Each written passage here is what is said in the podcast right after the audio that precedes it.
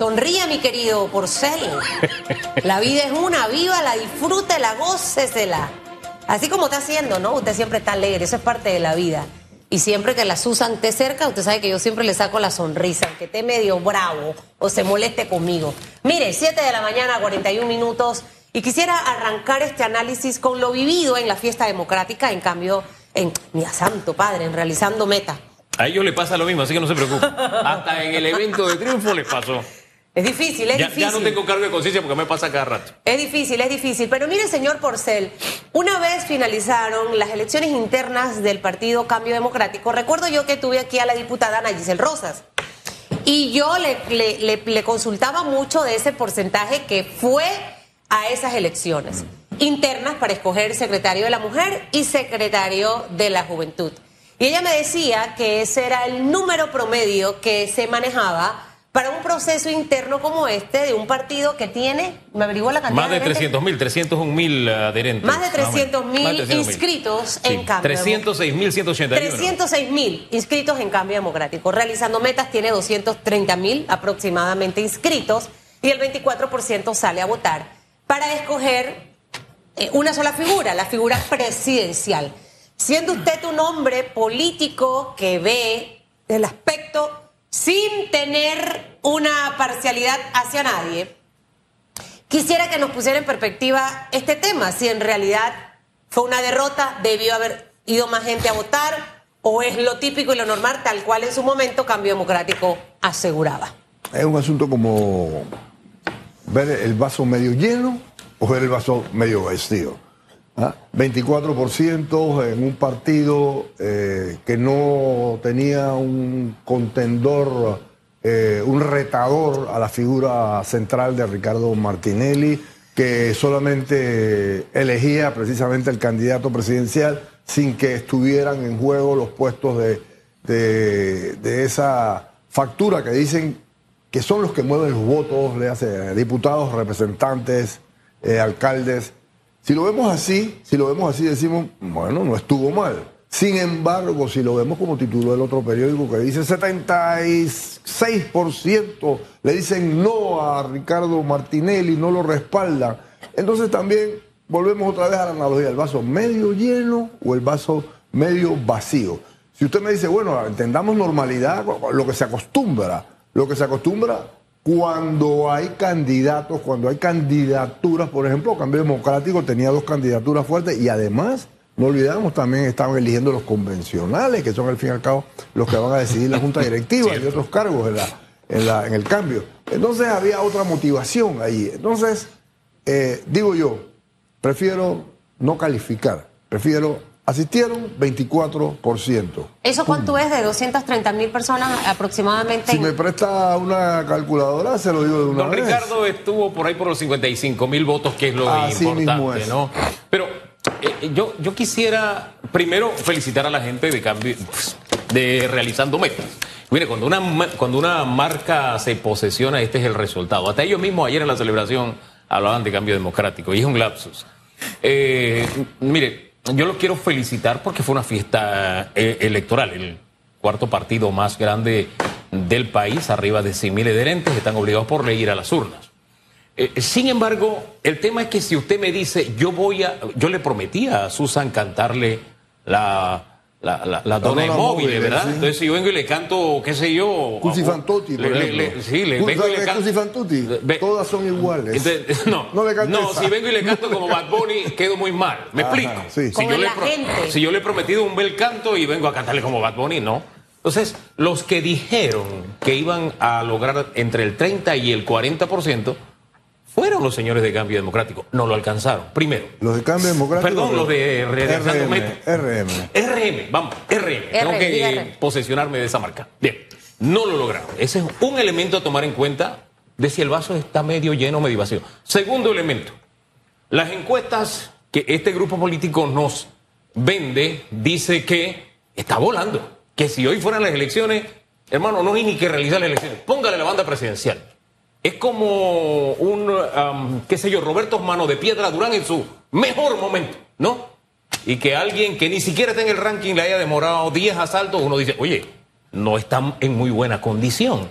Máxime que ya han pasado, esta es la segunda contienda en la que participa la figura del señor Ricardo Martinelli. La primera fueron las de cambio democrático, y no me estoy equivocando, las de cambio democrático. Él salió diciendo, voten por fulano, voten por fulana. Él, él apostó por él y las elecciones fueron reñidas. Entonces, si me voy a las encuestas de carne y hueso, y que ustedes me dijeron que iba del 30 al 40%, ya entonces yo me cruzo y me quedo por lo menos meditando de qué es lo que está pasando.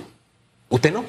Yo eh, debo admitir de que lo que yo escuché fue de 20 a 25% de, de algunos miembros. Le doy la fuente. Luis Eduardo Camacho. Yo le doy otra fuente, eh, eh, la señora Cortés. También le doy mi fuente. La oí decir de 20 a 25% y cuando llegó a, a, 24 bueno, estuvimos bien cerca. Pero eso, eso creo que es un poco, si me permites, Hugo, para ti, para mí, irrelevante. Irrelevante. O sea, se trata de adivinar, pues, porque no me adivinan los números de la lotería, lo que digo yo. Es lo que pasa un poco también con las encuestas.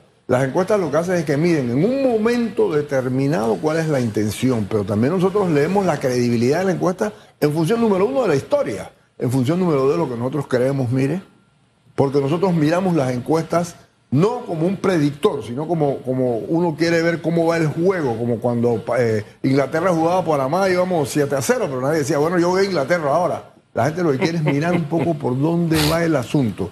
Por eso discuto mucho aquella actitud incluso del Tribunal Electoral de tratar las encuestas como si adelantaran la, la elección y como si sustituyeran la función del Tribunal Electoral, que es decidir quién gana y quién pierde. Las encuestas no son para eso. Las encuestas son para mirar un poco en un momento dado cómo va el juego. Entonces, ¿qué, encuestas nos están presentando a, Ricardo Martinelli? De primero, todas. De primero, todas. La que le presenta con más holgado, siempre rayando al 50%, son las empresas de Sid Gallup, que son patrocinadas, digámoslo claramente, por el Panamá América, que es el periódico que ya sabemos que de quién es propiedad. ya estamos claritos. ¿Usted vio las acciones? ¿De quién? ¿Usted vio las acciones? ni las toqué. Ok, no hay problema. pero todos sabemos. Pero, los medios y el proceso, el, proceso eh, judicial dejó claramente establecido quién lo era. Yo en eso estoy de acuerdo. Señor Porcel, lo, interrumpo, porque me parece eh, eh, correcta su manera de responder. Creo que eso es lo que deben aprender muchos políticos.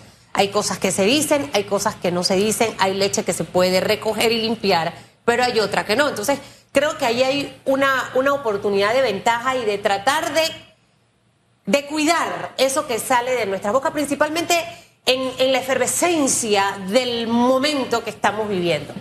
Dicho esto, un 24% de un 98% de los votos dirigidos al señor Ricardo Martinelli, sus próximas elecciones, si no estoy equivocada, son en junio que es donde vienen las elecciones para escoger a los puestos de elección como representante, diputado, alcalde eh, en este colectivo. Esta primera fase de calentamiento para un partido recién inscrito, porque vemos otros recién inscritos también, está el Partido País, por ejemplo, está el partido también del señor Ricardo Lomana, pero este proceso de realizando metas, que aunque lo hemos estado escuchando mucho, cuando vas a la práctica, en realidad no tiene mucho tiempo de estar eh, formado como colectivo político, le da pie para que lo próximo que venga sea diferente. Y yo no sé si allí es donde se ven los verdaderos músculos. No sé si cuando venga la elección interna de cambio democrático para escoger a la figura presidencial, ahí es donde vamos a ver el verdadero músculo de este colectivo político y el del PRD que ya estamos a un par de días que pase. Entonces, no sé si esta primera fase es un calentamiento A, en el caso de realizando metas, y la segunda parte que viene, tanto de cambio democrático y del PRD, que sería eh, las elecciones ya para escoger a su figura presidencial. Le digo la verdad, le digo la verdad, yo quisiera que lo fuera, pero tampoco lo sé. Porque en política no, las cosas no son pronosticables, las cosas no son predecibles. De hecho, vemos que el gran problema que nos están achacando a los encuestadores es que no logramos pegar quién es el candidato que va a triunfar. ¿Y por qué no pegan y por qué es tan impredecible? ¿El votante o el elector cambia de parecer en segundo o cómo es la cosa? Número uno, eso es una verdad. Número dos, el, recuérdense que los últimos 10 días están prohibidos de hacer la encuesta, que precisamente es la recta final donde la gente empieza a desplegar los candidatos, empiezan a tirar sus mejores y más audaces y más impactantes estrategias. Entonces es como si usted va a una carrera de caballo, pero ya en la recta final usted le está en los ojos. ¿verdad? Entonces usted dice, bueno, ¿quién, quién, quién fue? Además, lo que yo insisto, Susan, el papel de las encuestas es decir, dar una idea, porque aquí hay una cosa que se llama error muestral y error no muestral. El primero es estimable y el segundo no se puede estimar, que generan precisamente distorsiones entre la realidad, lo que está sucediendo en la realidad, y lo que va sucediendo, lo que van marcando las encuestas. ¿Qué hace cambiar al, al, al votante? Usted lleva muchos años haciendo encuestas y estudios. De hecho, yo en algunas ocasiones trabajé con usted estudios, lo contraté para los estudios mensuales, esas mediciones, hasta semanales creo que en algún momento eh, llegamos a hacer. El panorama es distinto a aquel entonces, porque antes veíamos encuestadoras que sí acertaban básicamente, muy cercano a lo que ocurría. Pero ahora, ¿qué ha pasado? Y no sé si la mentalidad del votante o del que es encuestado, con qué facilidad puede cambiar. Un caso como New Business hace que cambie de parecer, por ejemplo una noticia publicada puede hacer que cambie de parecer, por ejemplo, una, una acción del gobierno, o sea, porque eh, al final las encuestas nos sirven para poder medir un plan de trabajo, para ver dónde estamos, dónde estamos ubicados. Eh, pero en base a estos patrones tan difíciles de controlar, eh, ¿qué pudiera ser lo que hace que todo esto cambie, señor Porcel? Usted que tiene experiencia en eso. Le doy, un en, unas, en dos palabras. Lo que hace cambiar, ¿sabe lo que hace cambiar? La campaña electoral. Le hace todo eso que usted ha mencionado, le hace todo eso que usted... Pero el asunto está que nosotros no sabemos. O sea, esto no es como la física. Si usted la física, usted le suelta un cuerpo en, una, en un ambiente de vacío, eso se va a acelerar a una velocidad de 8.7 metros por segundo. Acá usted no puede decir eso. Acá usted, por ejemplo, yo veo una cantidad de, propaganda avasalladora por uno de los candidatos del, del PRD. Donde prendo la televisión me lo encuentro, donde veo las vallas me lo encuentro, donde, hablo la radio me lo encuentro. Sin embargo, también me recuerdo entonces en el año 1998 con, el, con la situación del toro y el referéndum. Donde yo prendía era, era eh, diga sí, vote sí, vote sí. Y cuando vamos a ver el que gana casi dos a uno es el no. Yo creo, y puedo estar equivocado, de verdad, totalmente equivocado, soy un ser humano. Pero a mí me parece que lo que puede hacer cambiar el resultado de una encuesta es quien la paga. Precisamente, precisamente por eso que usted acaba de decir, mire, yo me acuerdo que en esa época de la reelección, cuando nosotros le decíamos a la gente del PRD, yo lo que ustedes me muestran en esta encuesta no es lo que veo en la calle. Oh, eso era como recordarles el honor materno. No, así. Entonces uno ve encuestas y encuestas. Ahora, no me refiero solo a la de Sid Galo, me refiero a encuestas y encuestas. Hay algunas que incluso a estas alturas del juego no ponen a Martín Torrijos, no lo ponen en la jugada. Ya eso te dice, esta encuesta la mandó a hacer alguien que quiere que ese mercado que puede tener Martín, que sea grande o sea pequeño, que ese no es el caso, no esté en la jugada de la matemática. Entonces, por eso le insisto, siento, y además también, y esto con mucho respeto a las encuestadoras, a veces me da la impresión que se hacen para satisfacer.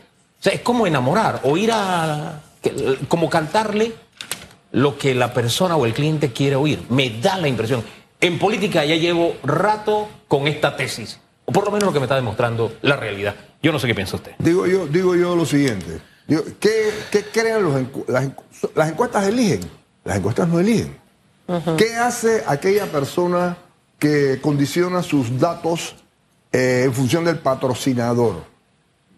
Lo que hace que después cuando esa persona sale al mercado, pasada ya y enfrentada y cotejada a la realidad de la encuesta versus el, resultado final, tú quieres cierta aproximación y mereces cierta aproximación. Además tú tienes un rango de, de error y tienes una serie de excusas para decirte, mira, yo no tuve cerca, pero yo pegué en el orden, por ejemplo. mire con, lo que, mire con lo que se ha llegado a consolar, que pegué en el orden. Bueno, pero es que recuérdenme que nosotros no somos quienes vamos a sustituir al tribunal electoral. Así es. Me explico, nosotros tenemos los errores muestrales y los errores no muestrales. Mire. Sin embargo, aquellas personas que creen que apareciendo o desapareciendo a un candidato afectan el, resultado final, es engañarse, Hugo, es engañar. Y además, es poner en, juego tu propia reputación. Totalmente de acuerdo. Mire, yo no coincido con él en esa parte yo sí creo que las encuestas son científicas y pueden pegar como no pegar y pueden verse afectadas por los factores que ya hemos conversado aquí en esta, en esta mesa.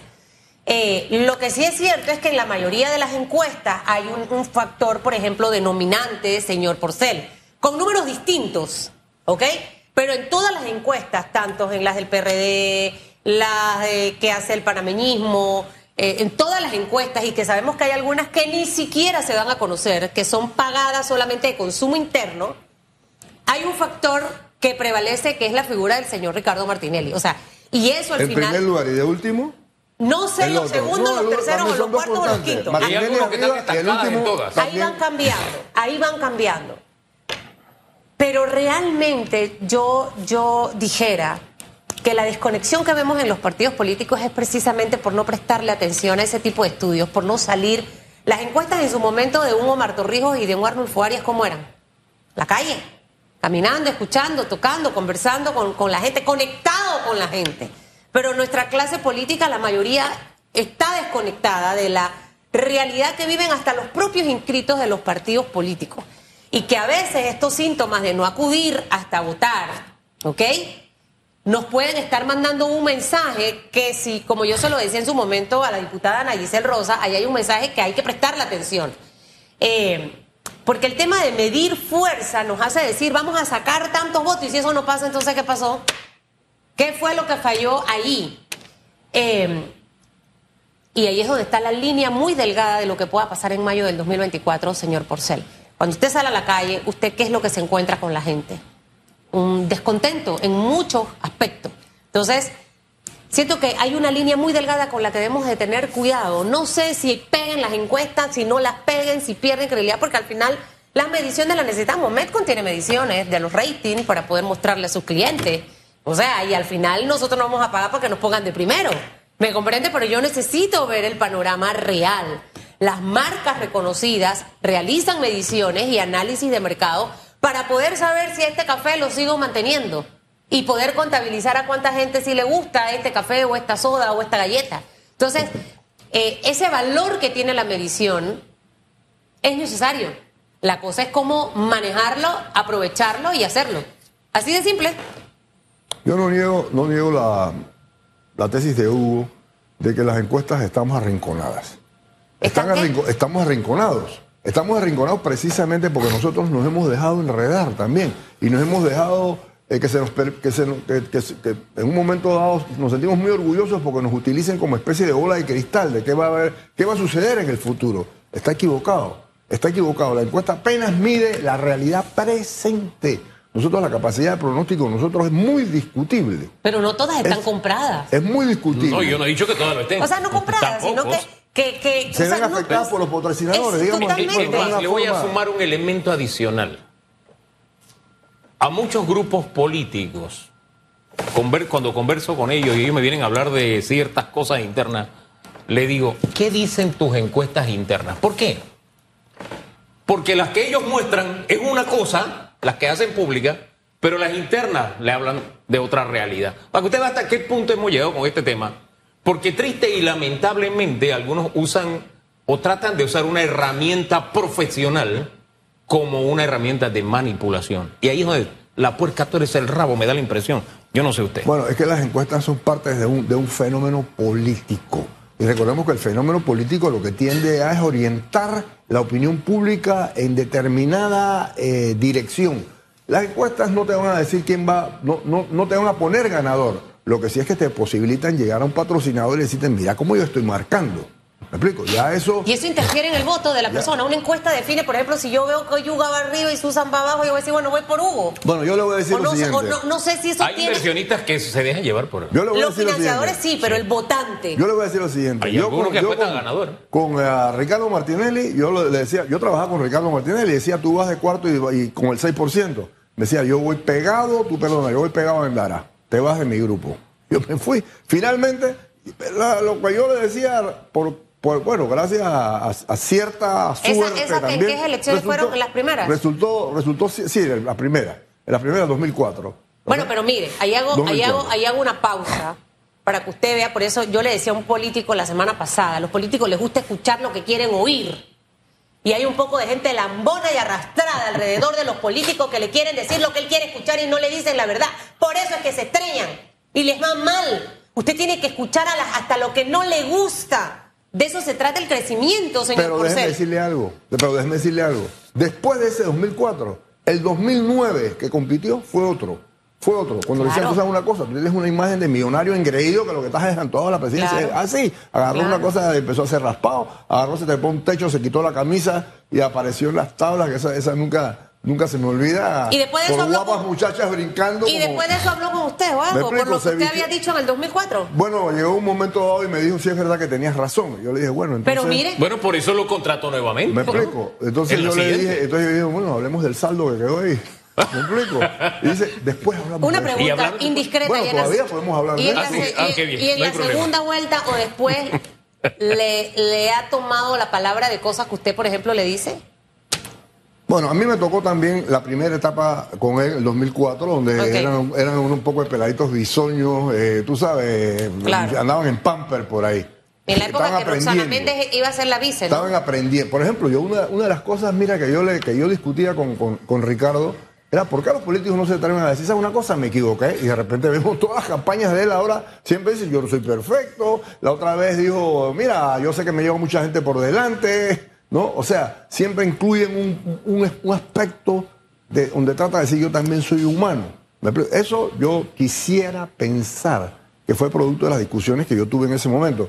Pero en el 2009, créeme que el Ricardo que se presentó a la elección era, era era otro candidato. Ahora, ¿Me le pregunto una cosa. Era un candidatazo, además. ¿Para qué Y yo estaba sacar- del otro lado, ¿eh? Está del otro lado. Sí, Ah, estaba en otro estaba con No diga el otro lado porque eso se puede malentender. Bueno, Mire. usted sabe que no, No, si él la toma la decisión, Usted sabe que, que- se le respeta. que no, la- hablo no del la otro lado que hasta puede ser la muerte. Mire, No. 8 2 minutos de la mañana. Uno dice que me fui, pues se fue para el otro lado. Mire, 8 3 puntos de la mañana estamos pasaditos. ¿Por qué sacar a Martín Torrijos de la jugada si... O sea, nadie me puede decir que, que Martín no hace más bulla que un par de candidatos que están en esa lista. Bueno, déjeme decirle Señor que Martín, Porcel, o Martín sea- es una jugadaza. Es una tremenda jugada. Además tiene un discurso, un discurso eh, vertical. Y de que se yo- ha fortalecido en las últimas semanas. Yo, yo le voy a decirle que, eh, sea como sea, Mar- Martín está haciendo una campaña eh, digna de escuchar. Digna de escuchar, si bien tiene sus detractores. Dice, ¿por qué no se quedó dentro del PRD? Hizo campaña dentro del PRD. Bueno, que el PRD está secuestrado, dice él mismo. Sino que le pregunten ahora a Julio Mendoza, que vamos a tenerlo Mire, ahora aquí. ahí está el opina. detalle. Cuando usted ve que hay detractores, usted se da cuenta, nadie le tira piedras a un árbol que no da fruto. Esto, sacarlo de cualquier encuesta, es como si usted sacara a un Ricardo Lomana. Ricardo Lomana es un factor político. Totalmente. Hombre, eh, don, ah, qué sé yo, Rómulo Rox es un fa- factor político, usted no lo puede sacar, está allí. Hablando don José no puede, y mucho menos Gaby puede sacar Carrizo, a un Ricardo. Carrizo es No un puede factor sacar a un Gaby. Carrizo, También no es un puede. factor político. Exactamente. Pero en fin, todo eso forma parte del panorama del día de hoy. Por lo menos ya hay un candidato presidencial, ya se sabe cuál es. Puso una vara que creo los otros van a buscar la forma de rebasarla y creo que no se la puso difícil esa asistencia de llevar, de mostrar más músculo en una, en una primaria. Y una primaria sirve también como un entrenamiento, un training. ¿Dónde fallaste? ¿En qué área no hubo mucha gente acudiendo? ¿Qué es lo que está pasando? Una primaria te sirve también para Mucha todo eso. Sí. Mucha juventud. Ese detalle es importante. Mucha juventud. De, eh, desgrábame eso plena, más porque eso lo vi en pantalla. en el- en el- pura- además que, eso lo vi en tan, tan, tan Mire, tontas, ¿no? Tan- mire, de muchas tan fuera de primarias, lugar. de muchas primarias, muchos votos que no se han traducido en las elecciones finales. O sea, es otra de mis reflexiones. O sea, una Balvin Herrera en sus primarias en su momento, eh, un partido que estaba dividido y se pensaba que todos los PRD y no fue así. Y ganó el señor, por ejemplo, en esa época el señor Ricardo Martinelli. Eh, vemos un caso diferente quizás en, en la administración de Juan Carlos Varela cuando pasó por ese episodio primario de su colectivo político y que quizás estaba como que la duda si quedaba José Domingo Arias o él y ganó el señor Varela. O sea, yo siento que muchas de las cosas que usted nos ha dicho interfieren mucho en la toma de decisión del votante. Y el votante es impredecible. O sea, es como cuando dices a mujer impredecible, yo no sé si está brava, si está feliz, mejor ni sé cómo llego, cómo... Bueno, así mismo es el votante. Hay votantes que están más con su voto duro, ¿me entiendes? De aquí no me mueve nadie. Pero hay otros que están en, esa, en, esa, en esa pensadera, como digo yo, porque Martín también los alteró. Entonces quizás ya tenían una línea y que bueno, me voy con... Ah, no, llegó a Martín, ahora me voy con Martín. Entonces todo eso está, señor Porcel, en la jaula de nuestros partidos políticos. Hombre, don Porcel, gracias por habernos acompañado. Examen, gracias, que le vaya bien. Espero verlo.